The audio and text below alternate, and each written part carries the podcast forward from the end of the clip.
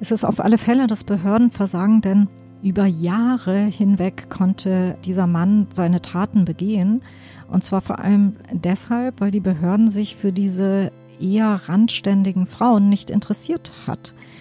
Auch als bei Anna die äh, Wohnung gebrannt hat, hätte man meines Erachtens intensiver ermitteln können und man wäre fündig geworden. Das sage ich jetzt heute einfach mal. Hinter der Geschichte. Der wöchentliche Podcast für Freunde der Zeit. Liebe Hörerinnen und Hörer, herzlich willkommen zu einer neuen Folge von Hinter der Geschichte, dem Podcast für Freunde der Zeit. Auch heute wollen wir Sie wieder mitnehmen hinter die Kulissen der Arbeit bei Deutschlands größter Wochenzeitung. Mein Name ist Christoph Siemes, ich bin der Textchef der Zeit und in dieser Woche Ihr Moderator. Unser Thema heute hat etwas, wie soll ich sagen, durchaus Abgründiges. Es geht um einen spektakulären Mordfall, der zurzeit vor dem Landgericht in Essen verhandelt wird. Meine Kollegin Tanja Stelzer hat eine große Reportage geschrieben über die Tat und ihre komplizierten Hintergründe. Erschienen ist das Stück im Dossier, also dem Teil der Zeit, in dem in der Regel jede Woche der längste Text der Ausgabe steht. Und Tanja ist dort nicht nur die Autorin, sondern sie leitet dieses Ressort. Herzlich willkommen, Tanja. Hallo, Christoph. Dein Stück heißt Wo ist Anna? Die Überschrift weist gleich auf etwas Besonderes hin in diesem Mordfall. Verhandelt wird nämlich ein Mord ohne Leiche, was man auch nicht alle Tage hat. Aber der Fall ist nicht nur deshalb bemerkenswert. Vielleicht beginnen wir deshalb mit einer einfachen anderen Frage, wer ist eigentlich Anna? Oder besser müsste man sagen, wer war Anna? Anna war eine Mitte 30-jährige arbeitslose Kinderpflegerin in Gelsenkirchen die im Sommer des vergangenen Jahres verschwunden ist. Anna hat ein sehr, sehr enges Verhältnis zu ihrer Familie gehabt, speziell zu ihrer Zwillingsschwester. Die haben sich fast jeden Tag gesehen. Und die waren an einem äh, Junitag verabredet zum Grillen im Garten mit der Familie. Und als die Schwester der Anna eine WhatsApp-Nachricht geschrieben hat, wir sind schon im Garten, kommst du rüber, kamen irgendwie kuriose Nachrichten zurück. Ja, komme später, brauchen noch, ähm, bin nicht allein, äh, bin gerade glücklich. Das kam der Schwester gleich ziemlich komisch vor, weil das irgendwie erstens überhaupt nicht Annas Wortgebrauch war und Anna war zu dem Zeitpunkt auch überhaupt nicht glücklich. Anna war hatte ihren Job verloren, Anna hatte Geldsorgen, sie sollte bald auf Hartz IV gehen. Sie hatte keinen Partner, nur einen Ex-Freund, mit dem es aber ständig Stress gab. Ihr ging es in diesen Tagen gerade überhaupt nicht gut und das fand die Schwester sehr seltsam und vor allem fand sie seltsam, dass Anna einfach überhaupt nicht auftauchte und dann schrieb sie irgendwelche seltsamen Smileys, die sie sonst nie benutzt hat. Das ging an dem Tag dann so weiter, dass irgendwann Annas Handy ganz aus war und die Schwester zusammen mit ihrem Mann bei Anna zu Hause vorbeigeguckt hat. Und die beiden hörten die beiden Hunde von Anna bellen in der Wohnung, aber Anna war nicht da. Und dann versuchten sie mit ihrem Zweitschlüssel in die Wohnung zu gehen, weil sie sich Sorgen machten. Und der Schlüssel, der zwei Tage zuvor noch gepasst hatte, passte nicht mehr. Das war der Tag, an dem Anna verschwand. Und wie ist es dann weitergegangen? Also ich sagte ja eingangs, eine Leiche ist nie gefunden worden, aber die Frau ist nicht wieder aufgetaucht und es steht aber jetzt jemand vor Gericht, der sie offenbar umgebracht haben soll. Genau, der Mann, der vor Gericht steht, ist ihr Ex-Freund. Sie hatte sich von ihm getrennt. Aber dann hatten die beiden auch irgendwie, sagen wir mal, so eine On-Off-Beziehung. Dann gab es Verabredungen, dass sie Sex miteinander haben, aber keine Partnerschaft. Das funktionierte aber auch irgendwie nicht so richtig, weil dieser Ex-Freund sehr eifersüchtig war. Also das war so eine bisschen spezielle Beziehung zwischen den beiden. Dieser Mann hat eine Vorgeschichte, weshalb er auch schnell ins Visier der Ermittler geriet. Dieser Mann hatte schon einmal eine Ex-Partnerin getötet mit 120 Messerstichen. Christine hieß die Frau, deshalb hatte er wegen Totschlags elf Jahre im Gefängnis gesessen. Das wusste Anna nicht, aber die Polizei wusste es. Und es war noch etwas passiert, nämlich nachdem Anna sich von ihm getrennt hatte, nachdem es diese Streitigkeiten gegeben hatte, weil sie mit anderen Männern zu tun hatte und er das nicht gut fand, obwohl sie ja getrennt waren, hatte ihre Wohnung gebrannt. Die Polizei hatte festgestellt, es war Brandstiftung. Auch da war er schon in Verdacht geraten, aber die Polizei hatte keinen Täter ermitteln können. Und als jetzt Anna verschwunden war, lag der Verdacht sehr schnell nahe, dass er ihr etwas angetan haben könnte. Und jetzt vor Gericht, äh, normalerweise werden ja Mordfälle, wo keine Leiche existiert, das kennen wir alle aus dem Fernsehen, aus den ganzen True Crime Serien, dass das dann immer besonders schwierig ist. Und wie geht das jetzt vor Gericht? Was sind die Indizien gegen den Mann? Neben seiner Vorgeschichte? Ja, es gibt sehr, sehr viele Indizien, die erst nach und nach natürlich zutage getreten sind. Der Mann wurde observiert, es wurde überall gesucht mit äh, Leichenspürhunden, mit Man-Trailer-Hunden und, äh, und so weiter. Und seine Computer wurden beschlagnahmt und seine Handys und das wurde alles ausgewertet. Das sind natürlich enorm viele Daten. Sowas dauert eine ganze Zeit. Und dann gab es einen Treffer, denn die IT-Spezialisten der Polizei fanden auf einem der Rechner ein Video, das die Leiche von Anna zeigt und das zeigt, wie er diese Leiche schändet. Und damit war dann klar, es handelt sich um eine tatsächlich um ein Tötungsdelikt. Und er war im Besitz dieses äh, Videos und es gibt noch diverse Indizien auf dem Video, die sehr, sehr, sehr für ihn als Täter sprechen. Er wurde dann sehr schnell festgenommen. Der Fall hat noch weitere Wendungen, zu denen wir später vielleicht noch kommen. Mich interessiert jetzt erstmal, wir machen ja nicht regelmäßig solche Berichterstattungen über solche Fälle sondern nur in Ausnahmefällen. Wie bist du auf diesen speziellen Fall gestoßen? Ich nehme nicht an, dass du jede deutsche Regionalzeitung durchflößt und guckst, wo ist jetzt noch eine äh, interessante Kriminalgeschichte, wo ich einsteigen könnte. Nein, wir haben dieses Thema, diese Geschichte tatsächlich einer Hörerin des Zeitverbrechen-Podcasts zu verdanken. Die ist Jurastudentin. Kann sein, dass sie mittlerweile ihr Studium auch abgeschlossen hat. Und äh, sie ist eine Großcousine der Getöteten. Und sie hat erfahren davon, dass ihre Großcousine, mit der sie jetzt nicht sehr eng war, trotzdem hat es sie sehr, sehr beschäftigt, einem äh, mutmaßlich einem Mord äh, zum Opfer gefallen ist. Und Sie hat dann auch erfahren, dass dieser mutmaßliche Täter noch in einem Berufungsverfahren vor Gericht steht, weil er nämlich eine andere Ex-Freundin, beziehungsweise sie damals tatsächlich seine Partnerin war, fast getötet haben soll. Und dieses Verfahren hatte sich über Jahre hingezogen, aus diversen Gründen. Und dieser Täter äh, stand dann eben dort äh, vor Gericht und konnte in der Zeit, in der äh, noch verhandelt wurde und sich das Verfahren hinschleppte, wegen dieser Frau, die sich retten konnte, hat er die andere, nämlich Anna, kennengelernt und mutmaßlich getötet. Hm. Das ist, glaube ich, die erschütternde Pointe dieser Geschichte, dass letztlich die die Langsamkeit des Justizwesens und auch der polizeilichen Ermittlungen vielleicht dazu geführt haben, dass es äh, Anna das passiert ist, was ihr passiert ist. Aber nochmal zurück äh, zu den Anfängen deiner Recherche. Wie gehst du eigentlich bei sowas vor? Machst du dir erst einen großen Schlachtplan, wo du dir aufschreibst, mit wem du jetzt alles reden musst? Oder fährst du einfach mal los zum Gericht nach Essen und guckst, wie das da so ist?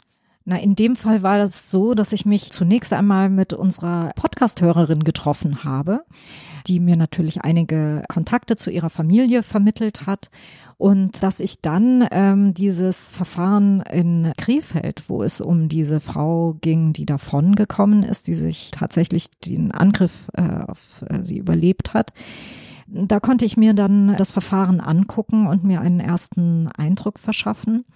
Und äh, dann war ich sehr viel in Kontakt tatsächlich mit dem Schwager der getöteten Anna, der sich selber unheimlich da äh, reingehängt hat, weil, das muss man sich auch mal vorstellen, diese Familie ist wirklich äh, schwer davon getroffen, einmal von dieser Tat natürlich und von dem Verlust dieses Familienmitglieds, aber natürlich auch von der Tatsache, dass sie die nicht begraben können. Das ist natürlich traumatisierend für diese Menschen und die setzen natürlich alles daran, erstens dazu beizutragen, dass der äh, Täter wirklich verurteilt wird und auch äh, nie wieder rauskommt.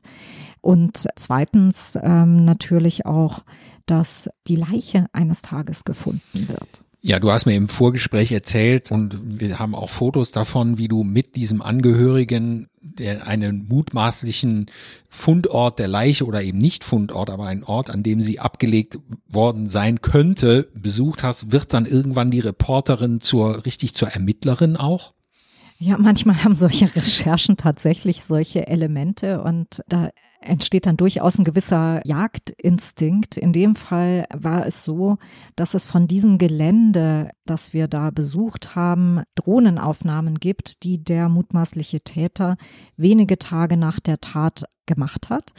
Und man fragt sich natürlich, warum hat der Drohnenaufnahmen von einem Acker, ein paar Bäumen, einem Feldweg. Da gibt's nichts Interessantes an, an dieser Stelle. Das ist am Rande eines Gewerbegebiets in der Nähe von Krefeld. Da gibt's eigentlich überhaupt keinen Grund, irgendwelche Aufnahmen von zu machen.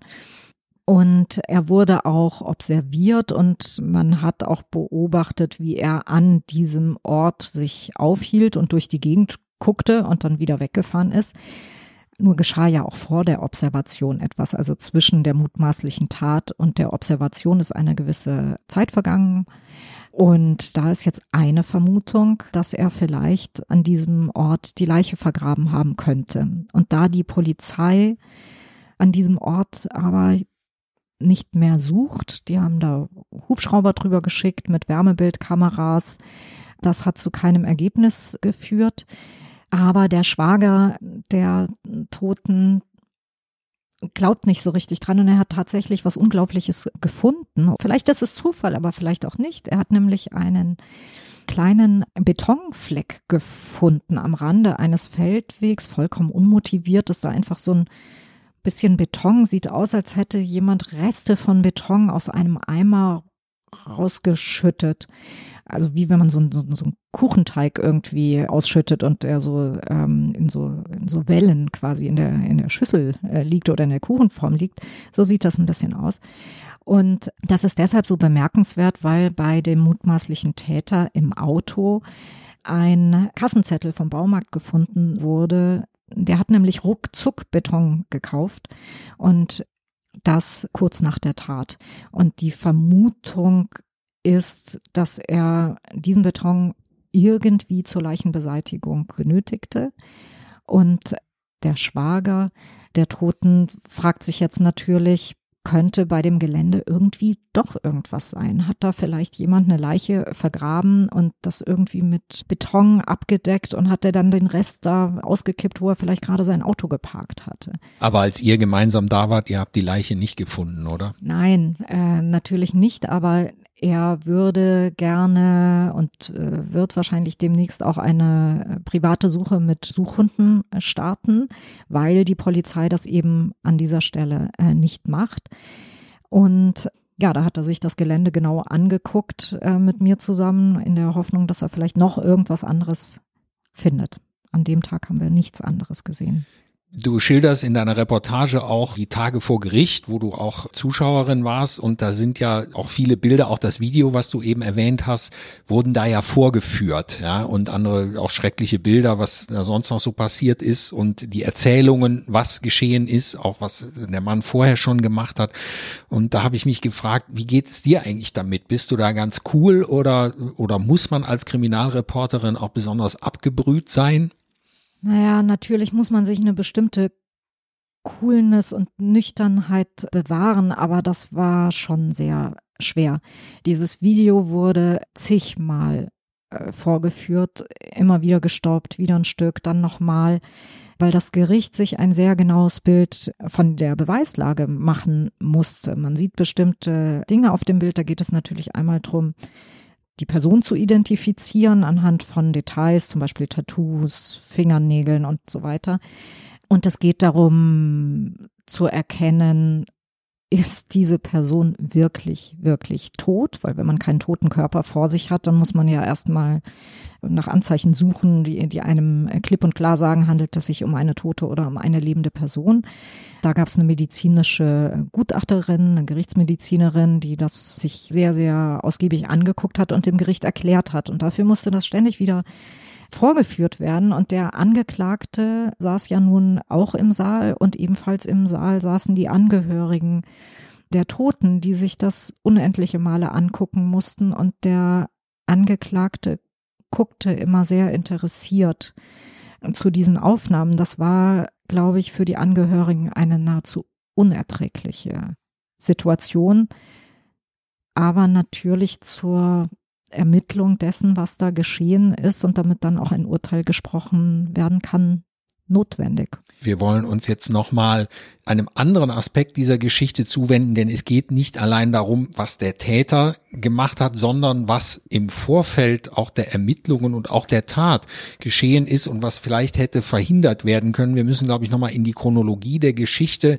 einsteigen, denn der Mann hatte ja schon mal elf Jahre gesessen wegen eines Tötungsdeliktes und war wegen einer weiteren schweren Körperverletzung angeklagt. Und dieses Verfahren hat sich wahnsinnig lange hingezogen, wenn ich mich richtig erinnere, über fast sechs Jahre. Und in diesen sechs Jahren, wo er nicht weiter belangt werden konnte, hat er vermutlich die Frau umgebracht, über die wir jetzt so lange gesprochen haben. Was ist dein Eindruck nach deinen Recherchen? Ist es nur Schlamperei gewesen? Vermutest du irgendeine höhere Absicht dahinter? Oder wie kommt es letztlich, dass der Mann überhaupt die Gelegenheit hatte, einen weiteren Mord zu begehen? Ich vermute dahinter Desinteresse und Ignoranz. Denn die Frau, die davongekommen ist, war eine Gelegenheitsprostituierte. Und nach allem, was ich weiß, wurde die von der Polizei, von der Staatsanwaltschaft einfach nicht ernst genommen. Obwohl man wusste, dass dieser Täter seine Ex-Freundin mit 120 Messerstichen getötet hatte.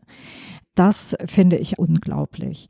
Diese Frau, die hat wirklich, es gab einen Kampf in der Wohnung, die hat wirklich um ihr Leben gekämpft und hat, war dann mit Handschellen gefesselt, sie hat geschrien, sie hat ihm Hautstücke aus der Wange gerissen. Er malträtierte sie mit Pfefferspray, mit, hat sie mit einem Schraubenschlüssel auf den Kopf geschlagen. Also es war, waren wirklich richtige Kampfszenen. Und es ist ihm gelungen, äh, sie mit Handschellen zu fesseln.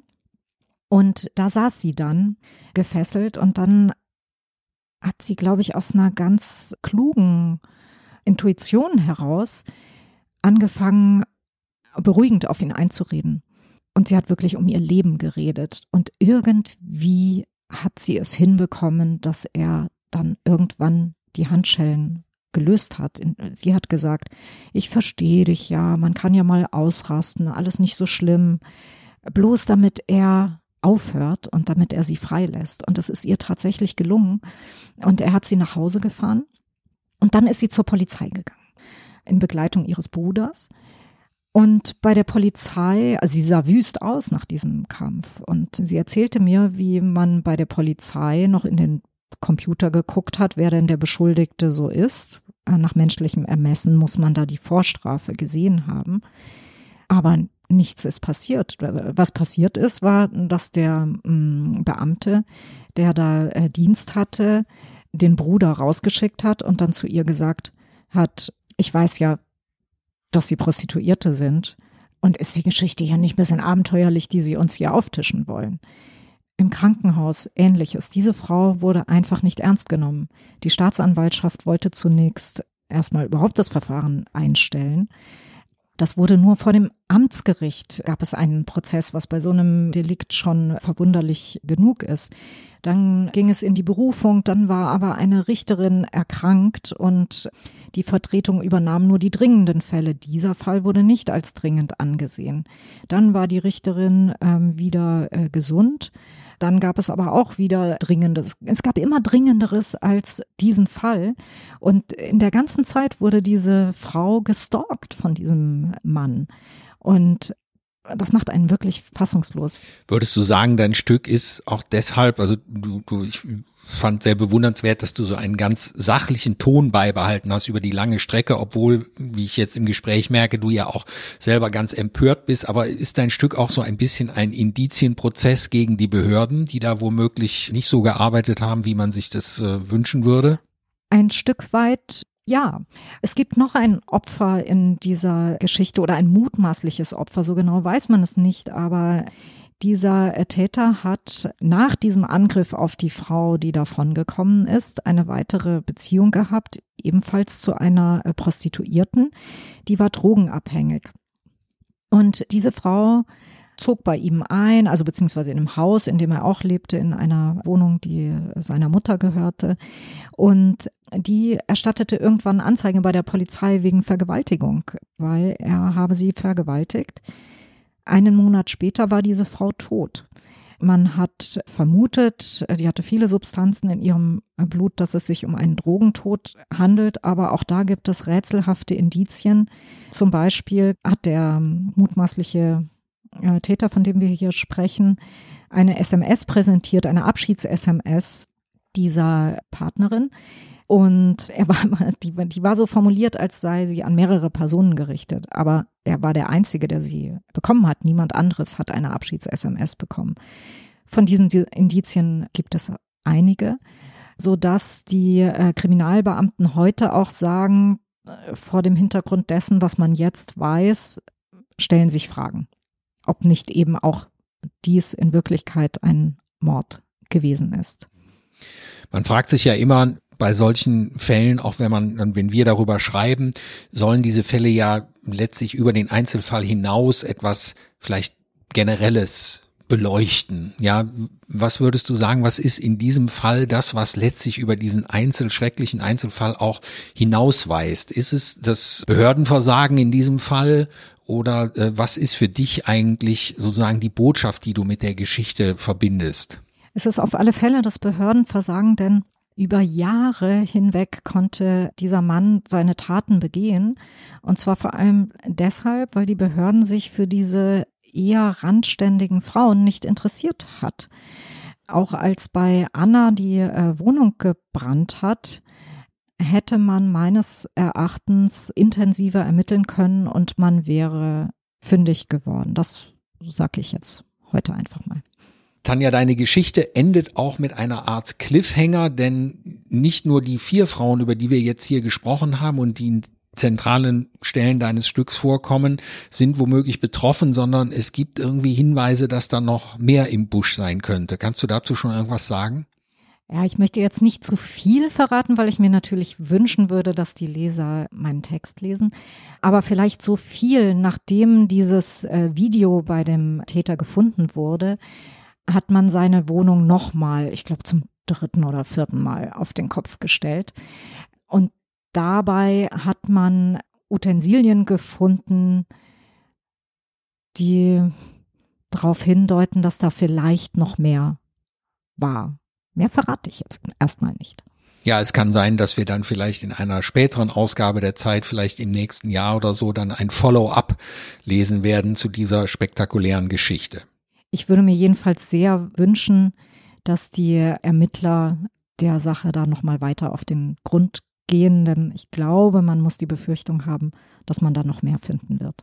Ja, liebe Hörerinnen und Hörer, ich kann Ihnen diese Geschichte wirklich nur ganz dringend ans Herz lesen. Man liest sie mit angehaltenem Atem und auch wenn sie drei Seiten lang ist, kann man, zwischendurch muss man mal atmen, das gebe ich zu, aber man möchte es eigentlich fast gar nicht. Sie finden das Ganze in der aktuellen Ausgabe der Zeit. Ich bedanke mich bei Tanja, dass sie Zeit gefunden hat, hier nochmal über diesen komplizierten Fall zu erzählen. Unseren Podcast hinter der Geschichte können Sie im Übrigen überall dort abonnieren, wo es Podcasts gibt, zum Beispiel bei iTunes, in einem Podcast-Player Ihrer Wahl oder auch im Google Play Store und über Spotify. Eine genaue Anleitung, wie man das macht, falls Sie nicht sowieso zu unserer Stammkundschaft gehören, finden Sie unter www.freunde.zeit.de. Dort können Sie auch alle früheren Folgen dieses Podcasts nachhören. Ich wünsche Ihnen jetzt eine aufregende Lektüre dieses Stückes und freue mich auf ein Wiederhören bei der nächsten Ausgabe von Hinter der Geschichte. Und ich bedanke mich für die Einladung.